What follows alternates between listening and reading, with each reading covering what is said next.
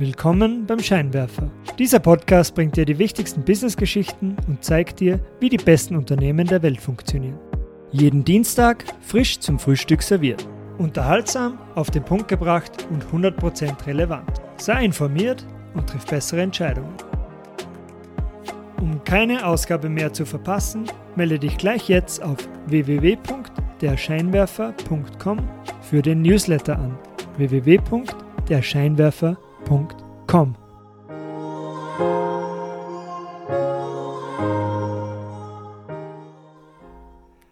Guten Morgen und herzlich willkommen beim Scheinwerfer am heutigen Dienstag, dem 18. Oktober.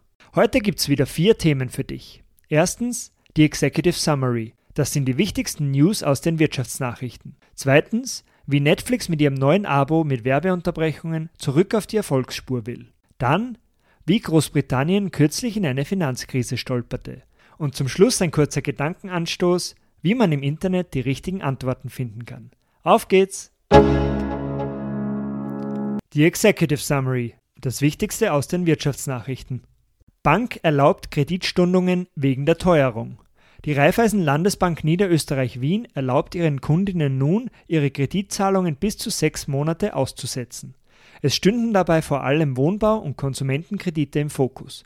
Damit möchte die Bank den Kreditnehmern größere Flexibilität bei der Liquiditätsplanung ermöglichen. Niederösterreich will für Wohnungskredite bürgen. Durch die strengeren Vorgaben für die Kreditvergabe, zum Beispiel verpflichtende 20% Eigenmittel, wird befürchtet, dass immer weniger Österreicherinnen Chancen auf eine Eigenheimfinanzierung haben. Das Land Niederösterreich schlägt daher nun vor, erstmaligen Immobilienkäufern mit einer Haftungsübernahme von 5% der Kreditsumme unter die Arme zu greifen. Insgesamt sollen dafür Haftungen von 100 Millionen Euro zur Verfügung gestellt werden. Die Finanzmarktaufsicht muss diese Pläne jedoch zuvor noch genehmigen.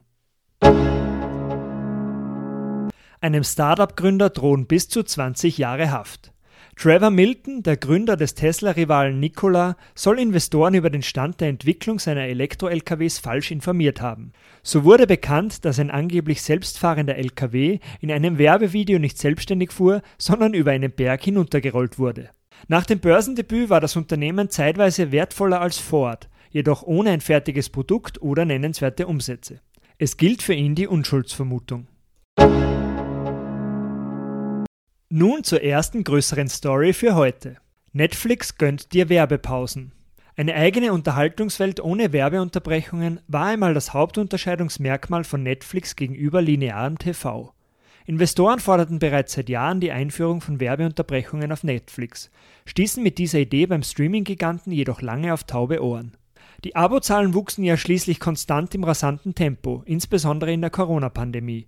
Es schien lange Zeit, als würde Netflix für ein entsprechendes Umsatzwachstum nicht auf ein Werbemodell zurückgreifen müssen. Anfang des Jahres drehte sich jedoch der Wind. Netflix verlor zum ersten Mal seit zehn Jahren wieder Nutzer, die sich oft bei den Produkten der Konkurrenten Amazon Prime, Disney Plus oder HBO Max wiederfanden. Nun wird es also konkret. In nur sechs Monaten wurde ein Abo-Modell mit Werbeunterbrechungen entwickelt, das ab 3. November in zwölf Ländern verfügbar ist. Unter anderem in Deutschland, Italien, Frankreich, Großbritannien und den USA. In Österreich vorerst noch nicht. In Deutschland wird dieses Abo 4,99 Euro pro Monat kosten. Im Vergleich dazu, man zahlt derzeit 7,99 Euro für das Basis-Abo und 12,99 Euro für das Standard-Abo bei Netflix. Die Werbeformate unterscheiden sich kaum von den Spots, die man bereits aus dem TV kennt. 15 bis 30 sekündige Spots bevor und während eines Films, die jedoch vorerst auf insgesamt 4 bis 5 Minuten pro Stunde begrenzt sind. Auch sonst gibt es Unterschiede zum klassischen Netflix-Abo. Nutzer können im günstigeren Werbeabo keine Filme und Serien herunterladen. Zusätzlich Ungefähr 5 bis 10 Prozent des Film- und Serienangebots wird aus Lizenzgründen auf diesem neuen Werbeabo nicht verfügbar sein wie Netflix dieses Werbeabo nun zum Erfolg machen kann.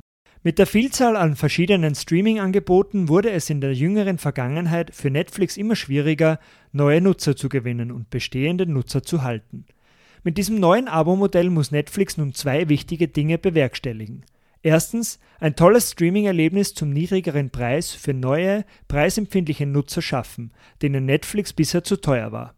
Und zweitens, gleichzeitig dürfen bestehende Nutzer nicht dazu motiviert werden, von ihrem höherpreisigen Modell auf dieses günstigere Modell zu wechseln.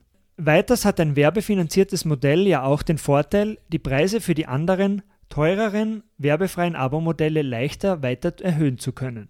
Zum Beispiel wird einer Kundin nach einem Squid Game Serienmarathon Netflix plötzlich zu teuer, kann sie als Alternative das preisgünstigere werbefinanzierte Modell abschließen, bevor Netflix diese Kundin sonst komplett verlieren würde. Aus diesem Grund argumentieren Tech-Analysten wie Ben Thompson, dass dieses Werbemodell für Netflix perfekt passt. Viele andere Streamingdienste feiern auch bereits große Erfolge mit ihren werbefinanzierten Modellen. In den USA entscheiden sich beispielsweise 50% aller neuen HBO Max-Abonnenten für das günstigere werbefinanzierte Modell. Bei Hulu sind es sogar über 60%. Mit ihrem neuen Abo-Modell ist Netflix ihrem Konkurrenten Disney Plus zuvorgekommen, die in den USA im Dezember ein ähnliches Modell einführen werden. Selbst bei Apples Streamingdienst Apple TV Plus werden bereits Arbeiten an einem Werbeprodukt berichtet. Netflix könnte mit dem neuen Werbemodell der Weg zurück auf die Erfolgsspur gelingen. Analysten von Morgan Stanley erwarten jedoch, der Großteil der neuen Umsätze mit dem Werbeabo würde von Nutzern beigesteuert werden, die vom teureren, werbefreien Abo downgraden. Für die nächste Story schauen wir uns an, wie Großbritannien kürzlich in eine Finanzkrise stolperte. Der britische Finanzminister Kwasi Kwarteng musste am Freitag nach nur 38 Tagen im Amt seinen Rücktritt erklären. Der Grund? Ein Haushaltsentwurf, der beinahe einen Kollaps der britischen Finanzwelt auslöste. Was war genau passiert? Am Freitag, dem 23. September, verkündeten Quarteng und die frisch gebackene Premierministerin Liz Truss ein Budget, das zusätzliche Ausgaben von 161 Milliarden Pfund und gleichzeitig die größten Steuersenkungen seit einem halben Jahrhundert vorsah. Begünstigte des Steuerpakets waren zum großen Teil nur die Topverdiener der höchsten Steuerklasse. Während die Regierung plante, mit diesen Ausgaben die britische Wirtschaft wieder anzukurbeln, ließ sie die Details zur Finanzierung jedoch völlig offen. Befürchtungen wurden laut, dass diese Spendierfreudigkeit nur über weitere Staatsschulden finanziert werden kann. Und das in einer Zeit, in der die Staatsbudgets ohnehin bereits stark unter Druck sind. Investoren befürchteten auch, dass die zusätzlichen Milliarden im Wirtschaftskreislauf die heißlaufende Inflation weiter befeuern und die Bank of England zu weiteren Zinserhöhungen zwingen könnten. In den folgenden Tagen kollabierten einerseits die britische Währung, das Pfund, und auch die Preise für Staatsanleihen. Selbst der sonst eher zurückhaltende internationale Währungsfonds ließ mit unüblich schonungsloser Kritik an den Plänen aufhorchen. Die Regierung solle doch ihren Fiskalplan noch einmal überdenken. Reaktionen, die man sonst nur aus Entwicklungsländern kennt. Das britische Pfund auf Rekordtiefstand. Das Vertrauen in die britische Währung war zutiefst erschüttert. Das Pfund sank am darauffolgenden Montag gleich auf den Rekordtiefstand von 1,038 US-Dollar. Ein schwaches Pfund macht Importe für die Briten teurer. Ein nicht unwichtiges Detail für ein Land mit einem Handelsdefizit von über 5% des Bruttoinlandsprodukts, das sich auch seit dem Brexit im Außenhandel immer mehr abschottet. Eine zusätzliche schlechte Nachricht ist, dass ein niedriger Pfundkurs weiter Inflation importiert und die Lebenserhaltungskosten auf der Insel dadurch weiter unter Druck setzt. Chaos am Anleihemarkt. Nur zwei Tage später die nächste Hiobsbotschaft. Die Preise für 30-jährige Staatsanleihen sanken stärker an einem Tag als üblicherweise in einem Jahr. Um hohe Staatsausgaben zu finanzieren, leihen sich Staaten über Staatsanleihen Geld von Investoren. Je niedriger die Bonität und das Vertrauen in die Zahlungsfähigkeit eines Staates, desto unsicherer ist natürlich das Investment und desto mehr Zinsen muss dieser Staat den Investoren für die Staatsanleihen bezahlen. Während ihre Preise sanken, stiegen die Zinsen für Staatsanleihen im Rekordtempo. Steigende Zinsen erfordern in Zukunft mehr Geld von der Regierung, um diese Schulden tilgen zu können. Geld, das an anderer Stelle, zum Beispiel im Gesundheits- oder Bildungssektor, fehlen wird. In Großbritannien war also das Vertrauen in die Regierung verloren. Investoren verkauften so schnell wie möglich ihre Staatsanleihen. Warum sollten sie heute Staatsanleihen mit zum Beispiel 2,5% Verzinsung kaufen, wenn sie in ein paar Wochen für Staatsanleihen 4% Zinsen erhalten würden? Am Mittwoch, dem 27. September, gab es zeitweise keine Käufer mehr für langfristige Staatsanleihen. Eine schwere Krisensituation, die dazu führte, dass die Bank of England widerwillig kurzfristig ein vorübergehendes milliardenschweres Anleihenkaufprogramm verlautbarte, um geordnete Marktverhältnisse wiederherzustellen. Die Bank of England stellte klar, dass ihr vorübergehender Eingriff in den Anleihemarkt nicht der Senkung der Zinsen für Staatsanleihen diente. Ihr entschlossenes Vorgehen hatte nämlich einen anderen Grund, um einen Kollaps der Pensionsfonds zu verhindern. Pensionsfonds und der Immobiliensektor in der Krise. Pensionsfonds investieren Geld langfristig in Wertpapiere und Staatsanleihen, um ihre zukünftigen Verpflichtungen gegenüber Pensionsempfängern sicherstellen zu können. Stark schwankende Zinsen machen ihr Geschäft jedoch erheblich schwieriger. Viele Pensionsfonds sichern sich daher mit Derivatgeschäften gegen unerwartete Marktbewegungen ab. Man nennt es sogenannte Liability-Driven Investments. Die Zinsen für Staatsanleihen stiegen teilweise um fast 0,5 Prozentpunkte an nur einem Tag. Sehr ungewöhnlich für ein Asset, das üblicherweise Bewegungen im Hundertstel Prozentbereich verzeichnet. Diese volatile Situation erforderte die Pensionsfonds, Sicherheiten für ihre Derivatkontrakte zu stellen. So mussten auch die Pensionsfonds verstärkt ihre Staatsanleihen auf den Markt werfen, um diese Sicherheiten leisten zu können. Ein Handeln, das insgesamt zu weiter sinkenden Preisen und erheblichen Liquiditätsengpassen führte und die Bank of England zum Einschreiten bewog.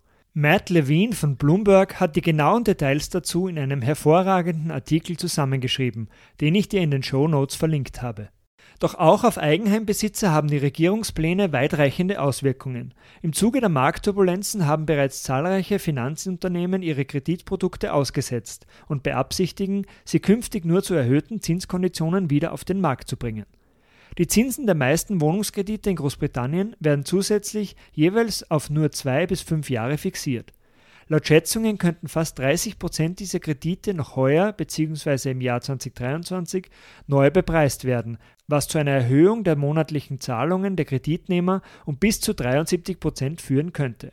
Die wirtschaftlichen Schwierigkeiten in Großbritannien sind vielfach hausgemacht, doch die Ereignisse der letzten Wochen zeigen, dass die Weltwirtschaft allmählich in eine neue Phase eintritt, in der auf Haushaltsdefizite genauer geachtet wird und in der die Bekämpfung der Inflation einen höheren Stellenwert genießt. Übrigens, der neue Finanzminister Jeremy Hunt hat bereits alle Steuererleichterungen seines Vorgängers wieder zurückgenommen. Und zum Abschluss noch ein kurzer Tipp, wie man im Internet die richtigen Antworten findet. Das sogenannte Cunningham's Law.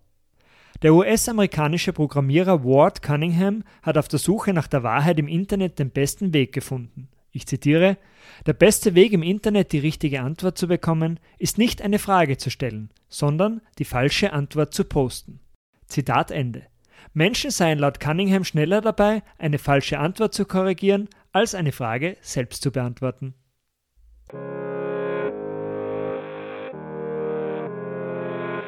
Das war's auch schon wieder für heute vom Scheinwerfer. Vielen Dank fürs Zuhören. Wenn dir diese Ausgabe gefallen hat, leite sie doch am besten gleich an deine Freunde und Freundinnen weiter.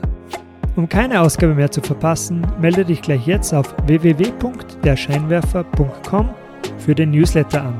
www.derscheinwerfer.com. Bis zum nächsten Mal. Ciao!